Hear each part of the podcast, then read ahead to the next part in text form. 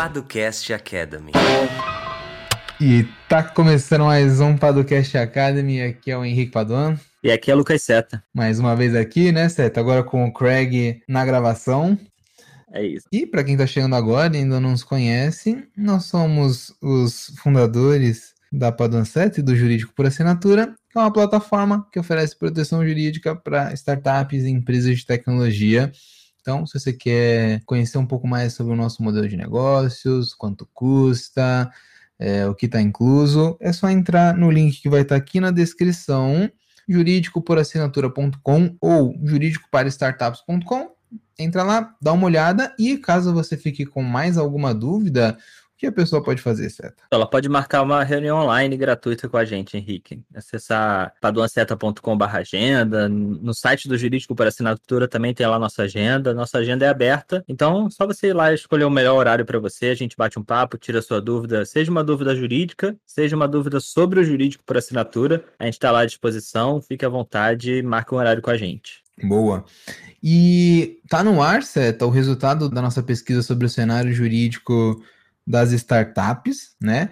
Se você que está nos ouvindo tem interesse, é só entrar no site jurídicodestartups.com, baixa lá o, o, material, ficou bem legal. E já está disponível também uh, o formulário para pesquisa desse ano, né, Seta? Então, é, nos ajude compartilhando um pouquinho aí do que você tem vivenciado sobre questões jurídicas, ou então se você tem alguma algum conhecido, alguma conhecida que está empreendendo, manda a pesquisa para ele ou para ela, que isso é muito importante para a gente conseguir fortalecer o ecossistema e as comunidades de inovação em relação a essas questões jurídicas que são tão importantes para os empreendedores. É isso, excelente. Você falou o site, Henrique? jurídicodestartups.com, não tem erro, né? Não tem erro, vai estar na descrição também. Acessa lá, responde, baixo do ano passado e é isso. É isso, ajude a comunidade como um todo, né? Os empreendedores como um todo, é sempre importante. É... E a gente tem mais algum recado, Henrique, ou não? A gente tem que falar sobre o registro aí,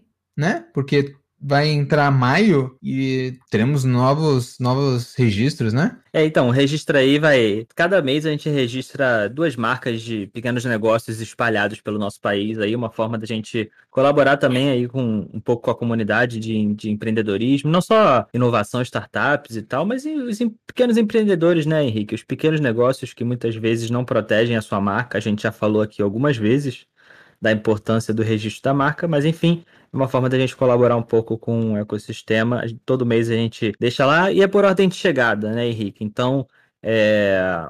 se inscreve lá, fica na lista de espera, em breve chega seu momento. Então é isso, a gente vai registrando e ajudando um pouquinho, como a gente pode, os empreendedores, os pequenos empreendedores desse nosso querido país. Boa.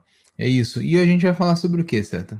É, então, Henrique, hoje a gente vai falar sobre é, o earnout. Gostou da minha pronúncia? O earnout? Bonito. Bonito. Bonito. É, cara, é, é uma questão bem importante, né? Uma cláusula, vamos dizer assim, uma cláusula importante em operações de M&A, investimento, etc. Tem sido muito falado nos últimos tempos, tem aumentado a sua importância, né? É, acho que ano passado a gente ouviu falar muito de earnout e acho que esse ano a gente vai continuar ouvindo ainda.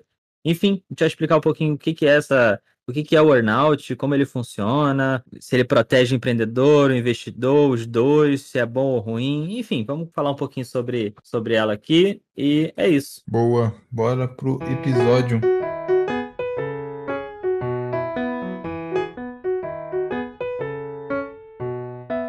Então, certo, esse nome bonito aí, mais um nome em inglês, né? Que eu acho que não tem uma boa tradução em português. Pelo menos até agora eu não, é. Até agora eu não identifiquei. É, eu sei que ela também é conhecida como cláusula de determinação contingente do preço. Muito Só ruim, né? Quem é que vai usar esse termo, né? Uhum. Earnout é bem mais relativamente simples, curto e acho que traz bem a ideia, né? Uh, se alguém tiver aí uma boa tradução em português, manda pra gente também. Estou curioso agora, certo? Sim, boa. É... Mas enfim, Henrique, a gente tem que falar o que é earnout, né? É... O mecanismo, cláusula, eu gosto dessa palavra mecanismo, né? A gente às vezes fala, mas uhum. enfim, é... como você conceituaria a cláusula de earnout? Boa. É, eu acho que primeiro a gente tem que entender qual o problema que ela está resolvendo, né? Ah, boa. É... Um passo atrás, então. É, sempre Desculpa, que acho que. Fui apressado. Tranquilo. É, porque acho que entendendo o problema, a gente entende a solução proposta, né? Nós, não sei se nós sabemos, né? Todos nós aqui, quem está nos ouvindo, mas um dos grandes problemas numa fusão, aquisição, é determinar o preço, né? Uhum. Aquele lance de como determinar o valuation, né?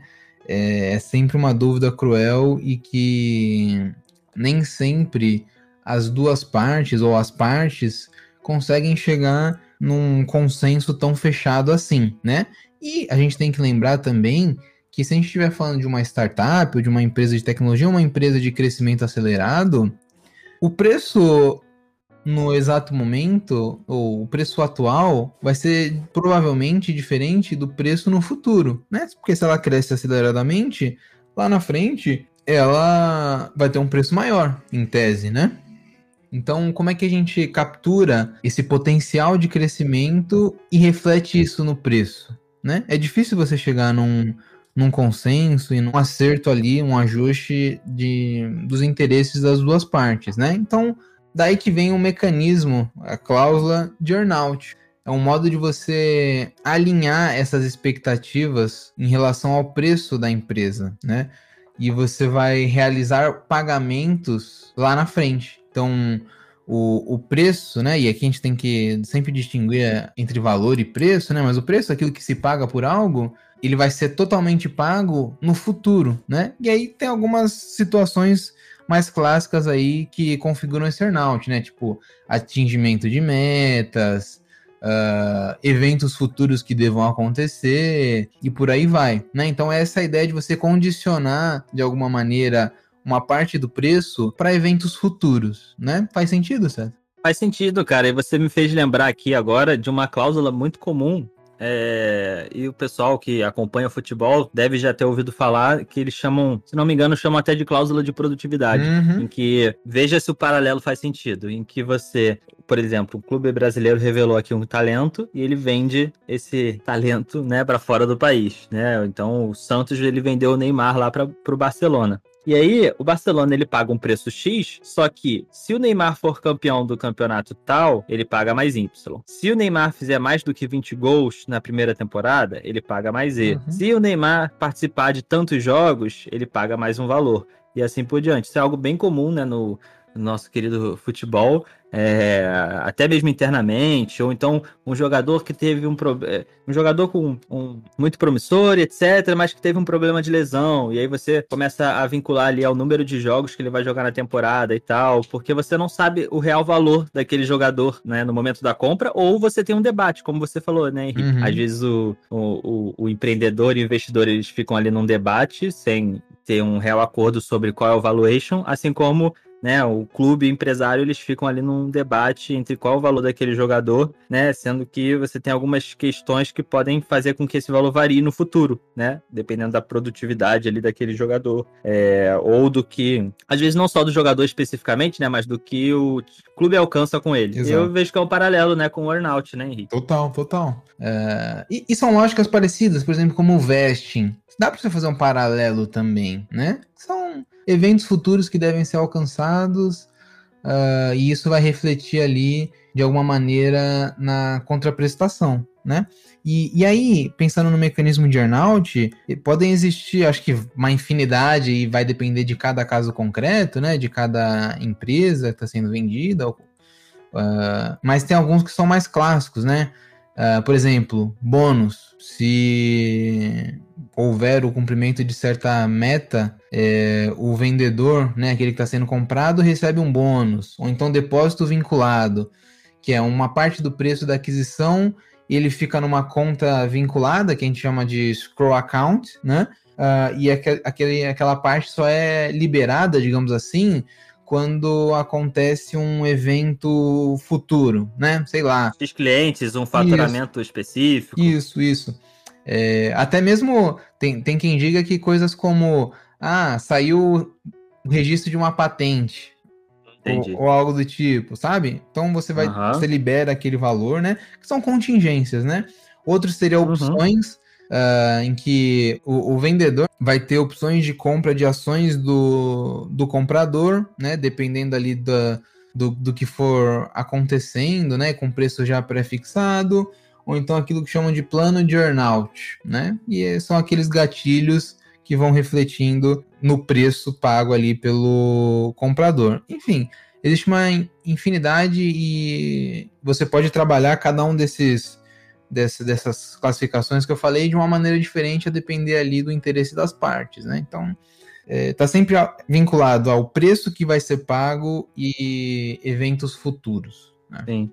E o que você falou de sempre vinculado ali ao, ao, interesse das partes, eu acho que é algo importante de se dizer, né? É que a gente não tem algo pré-definido do que seja o bom earnout ou né? Ou, uhum. ou, algo assim, porque isso depende muito, né, de cada operação de investimento ou de M&A para você entender se aquele earnout faz sentido ou não. Então acho que é, é, é interessante você conhecer as possibilidades do earnout, mas sabendo que para o seu negócio talvez seja interessante ou válido utilizar um gatilho e não outro, né, que foi utilizado em uma operação anterior. Então isso tem que ser analisado com calma. Então é, a gente sempre fala sobre modelo aqui e tal, acho que não é nem o caso de modelo aqui, né, Henrique, mas de, de entender que o earnout ele pode variar muito a depender da sua empresa, do investidor, da operação, então ele tem que ser realmente avaliado caso a caso, porque é, para que ele faça realmente sentido, né, para que não seja um gatilho ali que esteja totalmente fora da realidade daquele negócio. Né?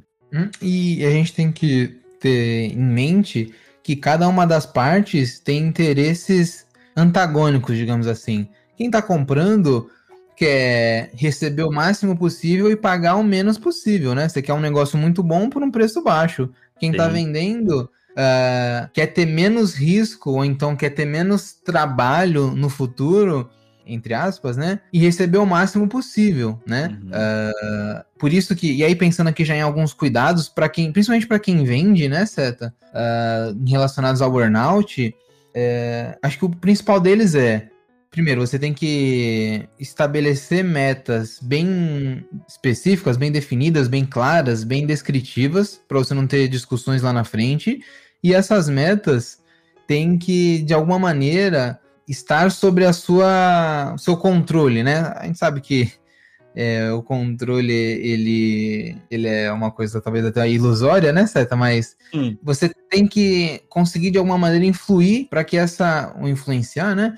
Para que essa meta seja atingi, atingido, esse evento futuro seja atingido. Porque se você depender de um terceiro, ou então aqueles casos em que, ah, não, é, tem earnout, mas o, o vendedor não fica na empresa ele não tem nenhum cargo, ele não tem nenhuma função dentro da empresa. Então ele está dependendo de terceiros para receber mais dinheiro. E o comprador está dependendo dele para pagar menos dinheiro. Então, só daí a gente vê que a gente tem um conflito, né? Então, é, estabeleçam metas ou eventos futuros em que você possa influenciar de alguma maneira e que dependam da, da sua atividade, uh, do seu esforço, entre aspas, então do seu trabalho, para você conseguir atingir né? Senão. Você fica uh, a mercê, né? Exatamente, exatamente. Sim, é, é, Isso de ficar a mercê é muito ruim, eu acho muito importante, isso de metas bem definidas. Né? É, para não ter nenhum, nenhuma possibilidade de discussão, como você falou, de que se foi cumprido ou não, né? É, uhum. enfim, isso tem que ser muito, muito bem escrito. É, bem escrito, assim, bem pensado, né? Não bem escrito. Também bem escrito, mas enfim, tem que ser bem pensado e. Senão. Uhum. A gente vê problemas relacionados a cláusulas é, de, de, condições futuras em, em, pequenos contratos ali do dia a dia, né, Henrique? Que poderiam ser ajustados com uma simples definição do que é determinada coisa. Então, do burnout eu acho que é ainda mais essencial isso. Exato. Você tem que definir qual vai ser a métrica, como você vai coletar essa métrica, uh, quem é responsável por atingir aquela, aquela meta, digamos assim. Uh, então tem vários fatores que você tem que deixar totalmente amarrado. Detalhado, pra, né? E é para lá na frente você não tem uma discussão se uh, como é que aquilo ali foi coletado, né? Uhum. Uh, uma coisa importante em earnout é até colocar fórmulas matemáticas de como você vai chegar naquele resultado, tá?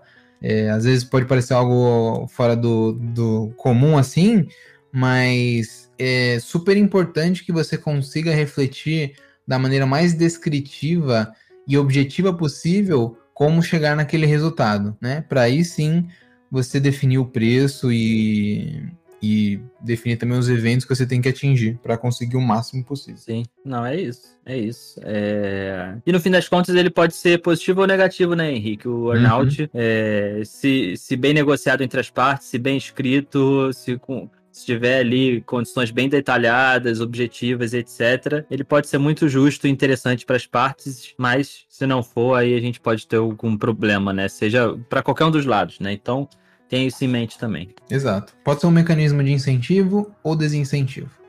É, é isso. Construam bons mecanismos de burnout e tomem cuidado. É isso. E se tiver qualquer dúvida também sobre burnout, ficou algum ponto aqui que, que a gente não esclareceu e etc., é, manda uma mensagem pra gente ou então agenda lá uma reunião, como a gente falou, né? É, no site do Jurídico por Assinatura tem lá a nossa agenda aberta e aí você tira dúvida especificamente com a gente, né? Boa. Então é isso. É isso. Estamos falando sobre burnout, então. Agora é chegado aquele momento, né, Seta? Aquele momento bonito, que as pessoas esperam. Que as pessoas pausam o podcast e vão embora, né, Henrique? Não, não. De acordo com a métrica, Jamais. as pessoas vão até o final, certo? Vão até o final, elas ouvem, elas gostam das nossas recomendações. É isso. Exatamente. Então, Seta, já manda aí, cara. Qual a sua recomendação da semana? Cara, eu queria recomendar é, novamente alguma coisa. Posso? Fica à vontade. Não. Na verdade, é porque ontem, uh, ontem, da data que estamos gravando, né? Foi o nosso querido Oscar. Ou não tão querido assim, né? Muitos defendem que ele deve acabar. Tem que acabar o Oscar, enfim.